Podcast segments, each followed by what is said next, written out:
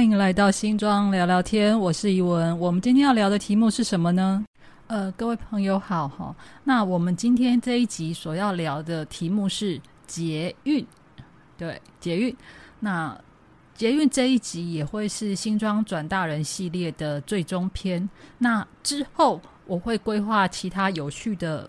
呃，有趣的主题再继续介绍。那我也先在这边谢谢这一段时间大家对新庄转大人系列的支持，十几集也了不起。我记得我好像从十五集一直聊到，呃，这集应该是二十八集，也就是说，总共从清朝开始到现在，应该我讲了大概有十三集的题目吧。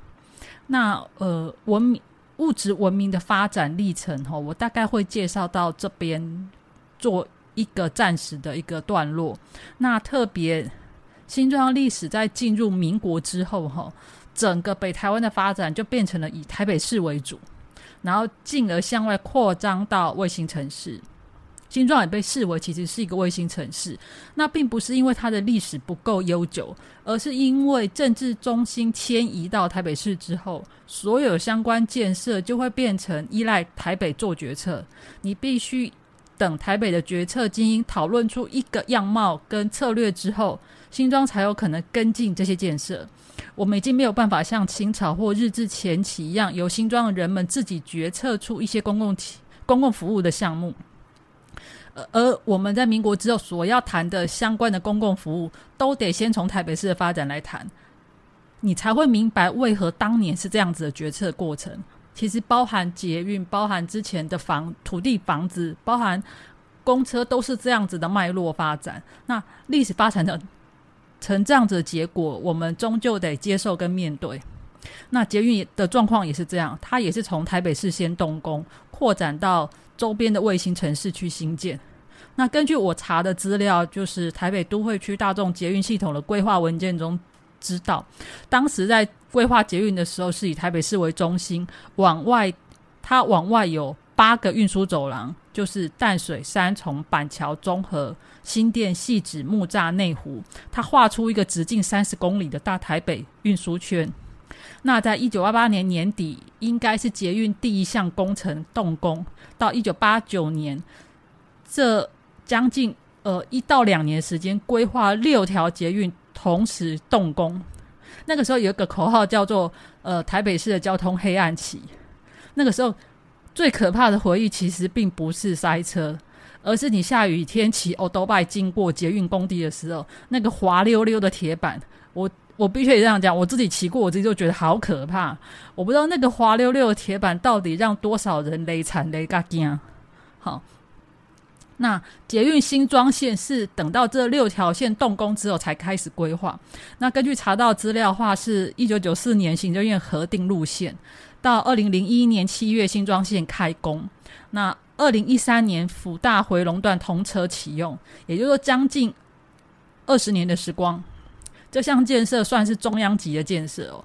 它台北捷运公司将新庄线跟泸州线合并为新泸线。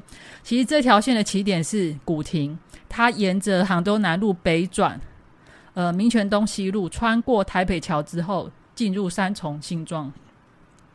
那捷运的开拓呢，改变了都市发展的面貌。你公共交通建设往地下化之后。地上的道路面积的使用就可以有不一样的发展，我们就不用再像过去一样，不管是刮风下雨大太阳，我们都要挤在狭小人行道上面大排长龙去等公车。我们可以开始去透过捷运站人流轨道搭配车辆可以到站的时间，把人快速的流通到下一个站点。加上你你这个捷运的空间是往下挖的，而这往下挖的话，它可以让呃。空间变得更舒服，然后就不用被外面的天气所影响，而且它有一些大站还有商业机能哦。你这样子的交通服务，让生活都市生活水准往上提了一个阶层，而且地面上空出来的土地面积的运用，其实行政单位可以选择我要增加道路面积，或是增加行道树的面积。好，那关于那个。电车运输，或者是类似像那个捷运地下轨道这种运输形式，大概要追溯到什么时候开始有人讨论呢？其实不是民国，应该可能要追溯到日治时期哦。那只是说，因为日治初期哈，总督府忙着镇压抗日分子，他们根本没有太多心思去思考台北要长成什么样子。那到底是谁在规想象台北想要长成什么样子呢？其实是一群日本商人，对他们呃来到台湾之后，他们迫不及待拿着欧美国家的都市样貌来幻想台北要长成什么样子。最早开始呢，一八九九年有一个。商人叫荒井泰治，他在台北商报发表了一篇文章，他提到一件事情，就是说可以利用新电师的水势，呃，营造水力发电，在都市内部铺设电车轨道，让都市的交通可以非常的便利。这个荒井呢，他是一个实业家，也是一个银行家，他是台湾储蓄银行的创办人。这个台湾储蓄银行就是现在意银的前身。他这个建议吸引了非常多日本商人注意，开始想要集资成立公司来抢这一块大饼。那最终呢，在一九一一年，荒井结了很多日本商人，他想要投资一百万日元投资投资所谓的都市电车。那总督府这边马上就出来回应，直接打退票。他说：“这个呃，民政长官叫做内田佳吉，他的态度很简，他说他的态度是这么讲。”台北市区的电车会给官方经营，因为他们想要跟纵贯铁路衔接在一起，也就是我们现在在谈的两铁共构，所以他不可能给民间经营。那接下来角色就换到了台北总台湾总督府嘛，他也在同年的七月发表了一个预算一百六十万日元的官营计划，想要用三年的时间打造台北市区的电车，并且可以衔接纵贯铁路。这个计划直接被日本的中央政府否决，主管财政的大藏省直接不同意这件事情。那总督府并没有放弃，所以在一九一五年，总督安东真美呢，他想要借由透过呃从事所谓的公山展览会的发表方式，宣传日本建设台湾的政绩，然后因此去说服中央说，我因为要办这个展览会，所以我要。呃，建设台北市的交通，然后希望中央可以同意。那你们你们觉得结果呢？当然是不可能嘛，他们也没那么笨。中央呃，中央官员也没有傻到说看不出你这种手法到底在干嘛，所以就再次否决了呃台湾总督府的提议。第三次，无三不成理由，真的第三次。一九二七年，当时的台北市影是那个。这个市影就是台北市长，当时的台北市长田端信三郎呢，他也为了要解决当时台北市的交通，还有再度提出了两百一十三万日元台北市台北市电辐射计划。这一开一开始丢出来就被台北市协议会，也就是现在你你可以把它当成现在台北市议会了，他是以财政的理由否决掉，整个案子呢就无疾而终。那隔年接任新任台北市长的真田秀吉，他同样也必须得解决台北市的交通问题。那当时台湾已经进入了所谓汽车的时代，所以这个市长就直接转方向，他收购了民营的台北市自动车株式会社，成立台北市营巴士来解决交通问题。也就是在一九二八年之后，台北市转的交通政策转向变成了公车。那后面还有没有人想要提出电车计划？有哦，还有第四次哦。不过那个年代已经到了一九六零年了。好，时光进入了民国时代，一九六零年，台北市长当时台北市长黄启。瑞向中央请命，说他为了处理台北市的交通问题，希望可以兴办无轨电车。那当时台北市人口已经超过了百万人，交通复杂而且非常拥挤。那市区里面只有公共汽车数百辆，计程车跟三轮车，哎，还有三轮车。这么简单的，就是它的呃公共交通运输就只有这么简单，它根本没有办法处理人流这种东西。不过因为当时台北市还是省辖市，其实它的上级单位是台湾省政府。台湾省政府看完之后就直接否决，他说经济部认为台北市区的街道跟郊区环境不适合无轨电车。其实我我必须也这样讲，你们会觉得很奇怪，为什么是经济部而不是交通部？那其实这件事情是是因为当时有一个。旅韩华侨说想要来台北投资无轨电车，被经济部否决。那因为有这个否决案，所以台湾省政府也就拿这个否决案去跟台北市政府讲说：“哦，因为前面已经被否决，所以你们就不用再想了。”这蛮有趣的哈，这诶，居然不是交通部，不是交通部发表意见，而是经济部发表意见哦。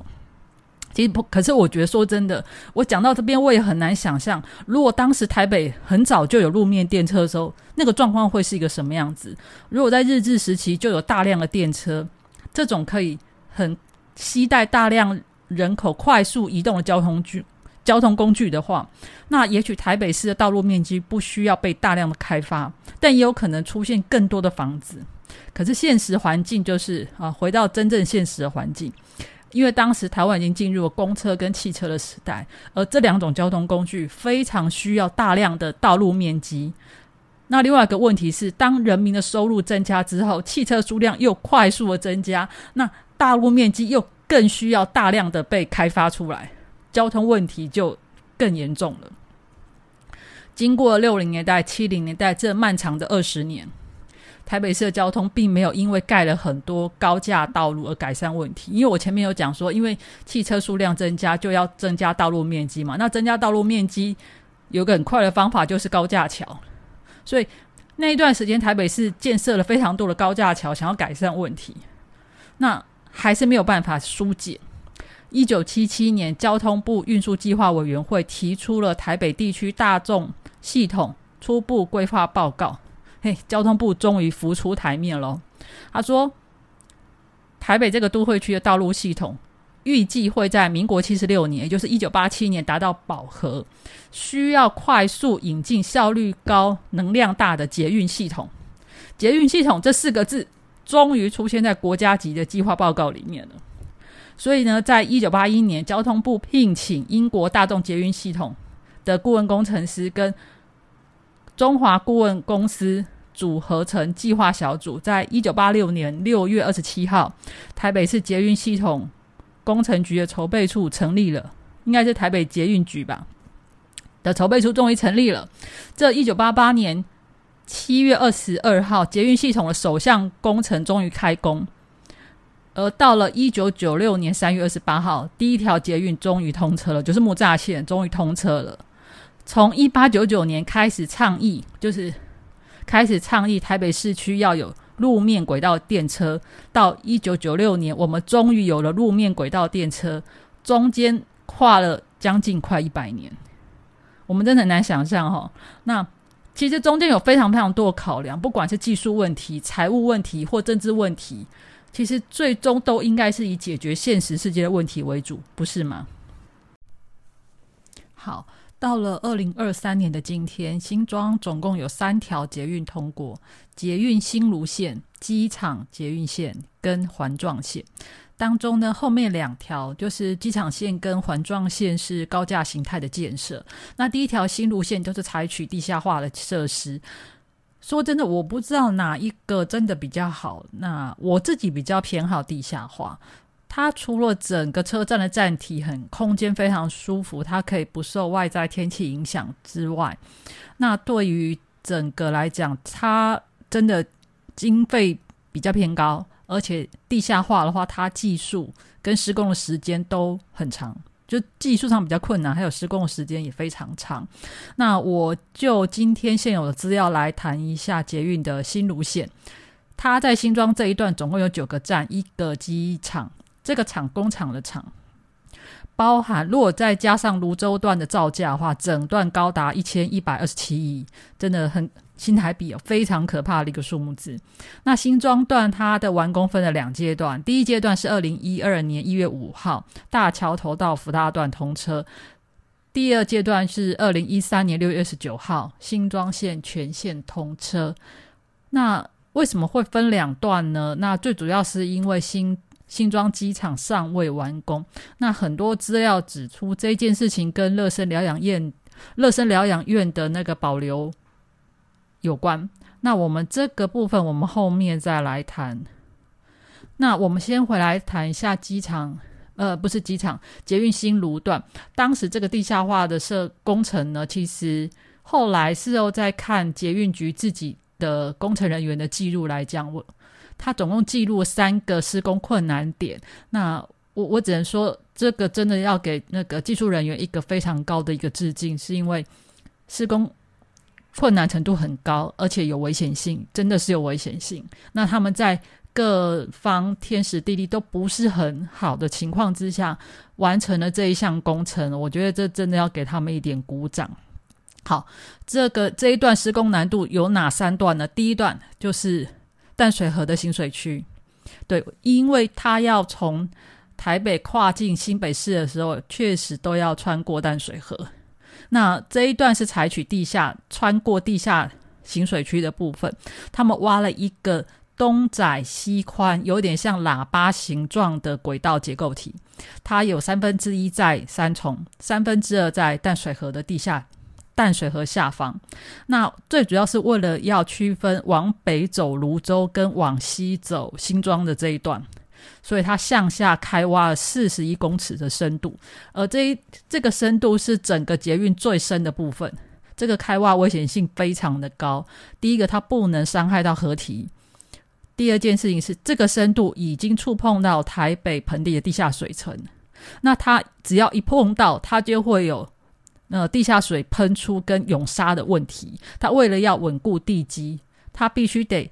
边挖边排水，然后他建立了一个监控系统，在观察地下水位的升升降的状况。而且为了稳呃为了稳固整个结构体，他们总共做了一个长六十三公尺、厚度高达两公尺的结构体，在稳定轨道。好，第二个工程的瓶颈位于哪里呢？就是头前庄捷运站。哦，其实很难想象吼，因为这里刚好是第一个。大汉桥引道的路口，它也是中正路跟石原路的交叉口。它腹地非常小，交通流量很大，所以它几乎没有办法管制很大块的呃交通道路，提供给施工单位。另外一个更大的麻烦是，呃，它所有的管线就是什么呃水电啦，就是一一般的基本民生管线集中也在那个地方，所以根本没有办法移开。那在这样子的呃硬体设施的条件之下，他们只能利用现有的人行道，还有大汉桥底下的现有空空间去施工，然后另外在拦截了，就是分隔了一些车道，车道底下，然后也切出一些车道来施工，总共只能利用这些讲白，因为是一些机林地，去这么小小的空间施工，然后去完成这样子的工程。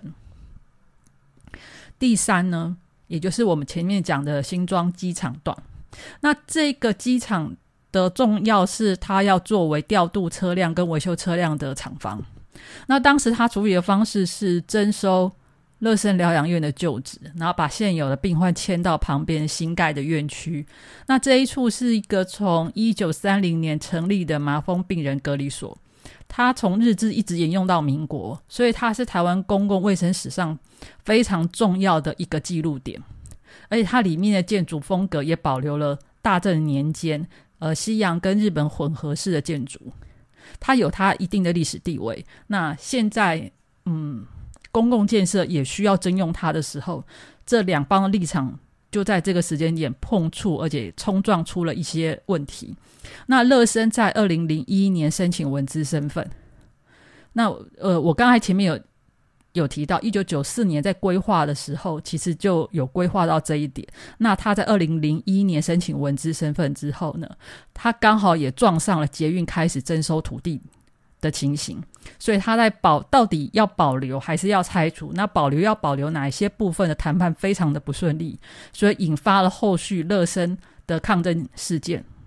二零零四年青年乐生联盟成立，二零零五年自救会成立，就这样一连续了好几波的陈抗，工程延宕，所以承包商在二零零八年一月二号，他的那个承包厂商就是工信工程，因为乐生案的关系停工达一百八十三天，所以他们根据合约规定办理终止契约，解除了工程契约。那新庄机场呢，为了配合乐生疗养院的保存，在二零零八年又做了一次变更设计，重新招标，在同年的十一月二十六号重新再开工。它西部的设计呢是由台湾世袭工程顾问有限公司处理，那承揽的厂商就是大陆工程，其实这一家还蛮有名的。好，呃，我我先要先讲一件事情，就是现在就是二零二三年，现在就有乐生园区其实已经有保留一部分了，那也。投入了整修的费用，那等待它重新开放参观。不过，当然，我我也从旁得知一些事情，就是目前留在园区里面处理保留工作的人，跟当时参与抗争的人不是同一批人了，已经不是同一批人了。不过呢，我还是从另外一件文、另外一份文件中得知，其实新庄机场工程有一个很大的一个困难度。我现在讲技术的部分了。有一个困难度是在于，它是在边坡断层带，它这个边坡斜度高达五十三度。你如果要用传统的大型混凝土墙面的话，会出现那个上坡土石松动的问题。所以工程人员必须先处理坡度。所以他们做了一个方式，他们有点像是修剪边坡的坡度，把这个陡坡挖成一个类似像阶梯状。它等于是每隔十公尺挖出一个三公尺宽的平台，它要处理排水跟维修，等于让坡度变成一个比较缓降的坡度。然后呢，在坡道上上钢架网或者是混凝土，然后再铺上一层隔梁式的挡土墙作为边坡稳定设施。其实这个隔梁式在现在这种工法，这种隔梁式的挡土墙在现在山坡地还蛮常看得到的，就是一格一格的。我我必须得这样讲，就是说，嗯，公民社会的困难度就在这边。他们我们可能必须要长时间去磨合，就是各方都有各方的问题跟各方的意见。那有些是工程面的，有一些是人文面的，我们必须必须得花时间去磨合各方的想法之后，去找出一个共同解决这个问题的办法。好，乐生疗养院呢，也在各方努力的保存之下，卫福部在二零一七年六月提交了十点七亿的预算，重新投入整修。那捷运工程呢，也在技术人员努力克服先天环境的问题呢，在二零一三年全线通车了。呃，为新庄交通顺畅迈向一个更美好的未来。我觉得新庄聊聊天应该要用这一集记录这一件事情。要感谢各方的付出，让新庄从一个沉默很久的卫星城市，其实它不应该是一个卫星城市。它曾经有各种很好的想法，各种各式各样的人才在投入这个地方去做一些公共服务，或是提出一些新颖的观念。我们怎么样成长为一个大人？我们想要拥有什么样的公民文化活动？可以互助，可以自立，为新庄人想要成为什么样的人而努力。我们想要住什么样的地方？这个都市可以走向什么样的未来？我们可以彼此讨论，努力着。新庄转大人系列，我们先在这里暂告一个段落。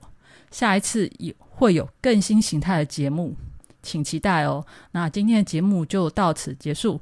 那感谢大家收听，拜拜。